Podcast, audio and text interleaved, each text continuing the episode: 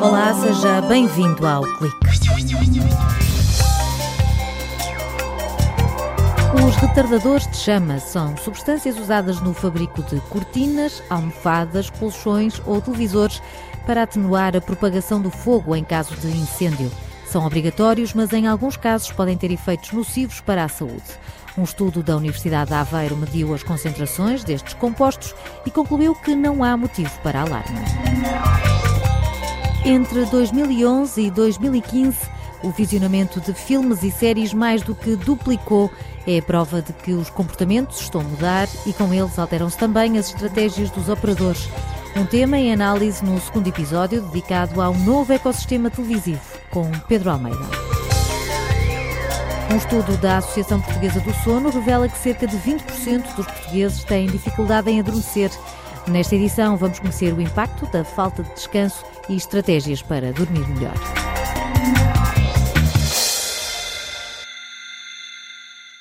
Em casa ou no emprego, grande parte do tempo é passado entre quatro paredes. Mas não pense que no interior dos edifícios está mais protegido do que na rua. Ana Souza, investigadora de pós-doutoramento da Universidade de Aveiro, sublinha que no pó, acumulado dentro de portas, mora um cocktail de substâncias. Alguns destes compostos são prejudiciais à saúde, interferem com o funcionamento hormonal, podendo até ser cancerígenos. Nós conseguimos encontrar quase tudo, desde contaminantes químicos a biológicos, por exemplo, bactérias e fungos, seja chumbo, que é muito tóxico, eh, sejam disruptores endócrinos, como por exemplo o bisfenol e os fetalados, que aparecem muito nos plásticos. Na lista de substâncias aprisionadas no pó doméstico estão retardantes de chama. São produtos químicos de uso obrigatório que atrasam a propagação do fogo em caso de incêndio. É necessário adicionar, por exemplo, aos cortinados, aos tecidos dos sofás, às esponjas, aos colchões, às almofadas, mas também aos plásticos das televisões, dos computadores, o material eletrónico uh, tem bastante, tem concentrações altas. E isto vai fazer com que as pessoas tenham tempo de escapar às chamas. Para avaliar o impacto destas substâncias na saúde, os investigadores recolheram sacos de aspirador de famílias de Aveiro e de Coimbra. Através de um questionário, identificaram as fontes, depois enviaram as partículas mais finas para análise num laboratório japonês. As conclusões mostram que não há motivo para alarme. Estes cálculos são sempre feitos no pior cenário possível, isto é, imaginando aquela pessoa que come muito pó e que tem a casa muito suja. Portanto, mesmo considerando o pior cenário, para as casas que nós analisamos da Aveiro e de Coimbra, uh, os níveis estão muito abaixo dos limites máximos recomendados. Eu acho que isto é sinal de que as pessoas em Portugal têm algum cuidado com o ambiente interior.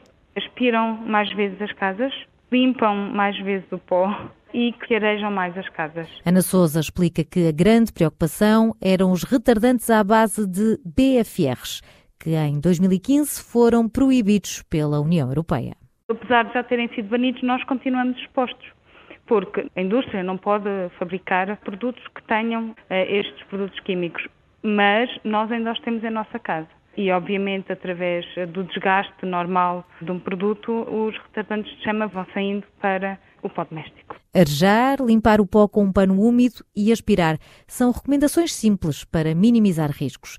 Ainda assim, em média, um adulto come 30 miligramas de pó por dia. Nós levamos muitas vezes as mãos à boca, nós levamos muitas vezes objetos à boca, como uma caneta, por exemplo.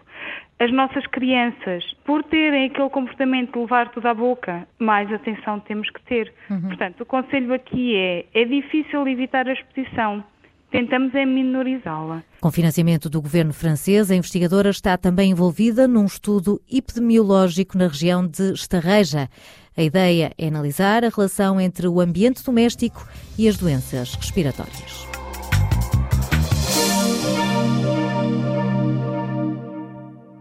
Mudam os comportamentos, mudam também as estratégias de negócio.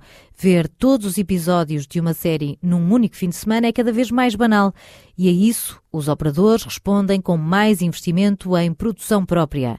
Pedro Almeida, um dos coordenadores do grupo de investigação Social ITV do Departamento de Comunicação e Arte da Universidade de Aveiro, analisa esta nova tendência de mercado.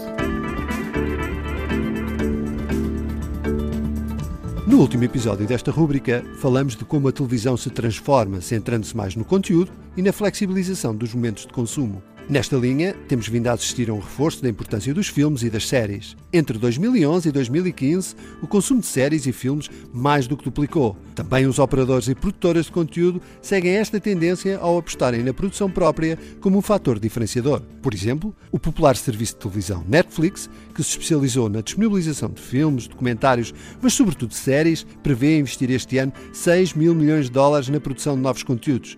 Este investimento ultrapassa o de outras grandes e tradicionais empresas, como a NBC ou a CBS. O Netflix só é ultrapassado e por pouca margem pela ESPN, especializada em conteúdos esportivos. Também a Amazon tem vindo a apostar forte nos seus conteúdos no seu novo serviço, o Amazon Prime. As produções promovidas por estes novos operadores são cada vez mais ambiciosas e contam com participações exclusivas de grandes atores de Hollywood, como Kevin Spacey, Jane Fonda, Adam Sandler ou Leonardo DiCaprio, entre outros. Este interesse crescente pelas séries de TV tem sido também impulsionado pela flexibilidade temporal e do dispositivo usado para o seu consumo. Após o grande sucesso da plataforma da BBC, o BBC iPlayer, quase todos os operadores passaram a disponibilizar aplicações que permitem ver os conteúdos televisivos no computador, no tablet ou no smartphone, sejam conteúdos em direto ou a pedido. E podemos fazê-lo a qualquer altura. Em Portugal, e como exemplos destas plataformas, temos o RTP Play, o MelGo ou a Nós TV. Por isso, não é de estranhar que se tenham popularizado os comportamentos chamados de binge watching. Estes comportamentos referem-se à prática de ver vários episódios de uma série seguidos. Um comportamento mais comum nos mais jovens, que foi facilitado pelos downloads de temporadas completas da internet, mas também tem ganho popularidade nos outros públicos. E os operadores estão atentos a estas práticas. O Netflix popularizou este modelo ao disponibilizar a temporada completa do House of Cards de uma só vez. Os outros operadores de televisão têm seguido esta tendência. Com a disponibilidade dos vários episódios de uma temporada, com histórias cada vez mais envolventes, quem não tem vontade de seguir a um episódio, ver mais um e mais outro, e por que não todos os episódios de uma temporada no fim de semana? São tempos de mudança impulsionados por novos comportamentos dos espectadores, mas também por novos operadores de televisão que têm vindo a revolucionar a forma e os conteúdos que vemos. No próximo mês, a rubrica dedicada ao novo ecossistema televisivo tem assinatura de Jorge Ferraz de Abreu.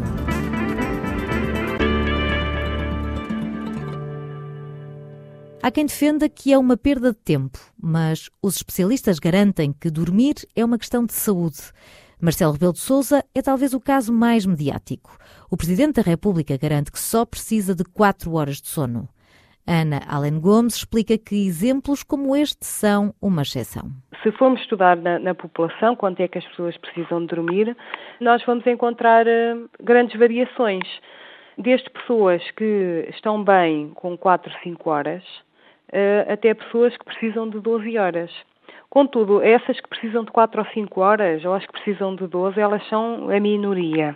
Portanto, a maioria das pessoas, efetivamente, uh, tem uma necessidade de sono que se situa em torno das 7, 8 horas. A psicóloga e especialista em distúrbios do sono sublinha a importância de dormir o número de horas apropriado às necessidades de cada um. Faz bem ao corpo e à mente. Durante o sono profundo, ocorre o máximo de libertação do, da hormona do crescimento. Portanto, por si só isto já, já nos diz tudo, não é? Eh, indica-nos que é extremamente importante ao longo da infância e da adolescência, mas não só, também durante a vida adulta. Há estudos também, por exemplo, que verificam que pessoas que passam uma noite sem dormir e que a seguir são expostas ao vírus, a um vírus de, de gripe, têm maior probabilidade de apanhar uma gripe do que as que dormiram essa noite. É? De, modo que há, há, por exemplo, um estudo que, que, é muito conhecido, muito célebre, em que jovens adultos passaram uma semana a dormir quatro horas e de seguida eles mostraram alterações comparáveis às de idosos que estão em risco de, de ter diabetes. Um inquérito feito no ano passado pela DECO a mais de mil portugueses concluiu que cerca de 60% da população tem problemas de sono. A privação de sono aumenta o risco de diabetes, mas também de colesterol, doenças autoimunes, de ter um acidente de carro e até depressão. Se a pessoa restringir eh, no sono de uma forma crónica, apresenta maior probabilidade no futuro de desenvolver um quadro depressivo. E observa-se isso em pessoas que têm insónia. O que se passa em relação ao sono é que hum, os mecanismos ao certo de porquê que isto acontece é que ainda não são muito bem conhecidos. Déficit de memória, dificuldade de raciocínio, sonolência são os efeitos mais frequentes associados a uma noite mal dormida. Para atenuar o problema, vários especialistas têm sugerido medidas, como a possibilidade de dormir uma cesta no local de trabalho e mudanças nos horários das aulas e dos exames. Mas há estratégias para domesticar o sono. Criar uma rotina de, de hora de deitar que permita uma passagem gradual da vigília para o sono. Pode ser a rotina de vestir o pijama, eh, lavar os dentes. É importante é que ela exista, que seja feita numa base diária, forma a ficar associada depois à hora de deitar e ao adormecimento. Dessa rotina não deve fazer parte televisão, que hoje em dia é muito comum, assim como é de evitar à hora de deitar grandes níveis de atividade, portanto, realização de trabalho à noite não é bom para, para o adormecimento, estar ao computador também não é, não é bom. Em contagem decrescente para a época de exames e para os testes do terceiro período, a docente da Universidade de Aveiro deixa um conselho. Fazer diretas ou cortar nas horas de sono, na maioria dos casos, compromete o rendimento escolar. Não é mesmo uma boa estratégia. Arriscamos a funcionar em níveis de desempenho inferiores se passamos uma noite de sono em branco. A memória tem sido muito estudada e hum, tudo parece apontar para que, pelo menos, alguns conhecimentos são melhor consolidados se nós dormirmos. Também não é boa ideia ficar mais de meia hora na cama, sem conseguir dormir, e compensar o número de horas em falta durante o fim de semana, dormindo 10 ou 12 horas seguidas. Ficam as dicas. O clique regressa no próximo sábado. Conto consigo. Até lá. Música